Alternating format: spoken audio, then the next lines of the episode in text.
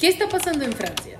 Yo te pongo en contexto. Las protestas en Francia se han incrementado en los últimos días, causando tres noches de conflictos y violencia en el país, luego de la muerte de un adolescente que fue abatido por la policía en Nanterre, una localidad al oeste de París. Nael era un adolescente de 17 años que estaba conduciendo un carro amarillo cuando dos policías en moto lo interceptaron.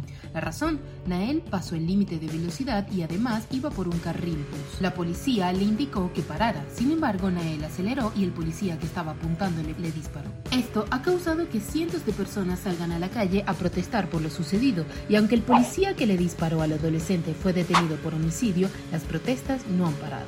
Hasta el momento, al menos 600 personas han sido detenidas y 200 policías han resultado heridos durante la noche del jueves. Sin embargo, esto va más allá.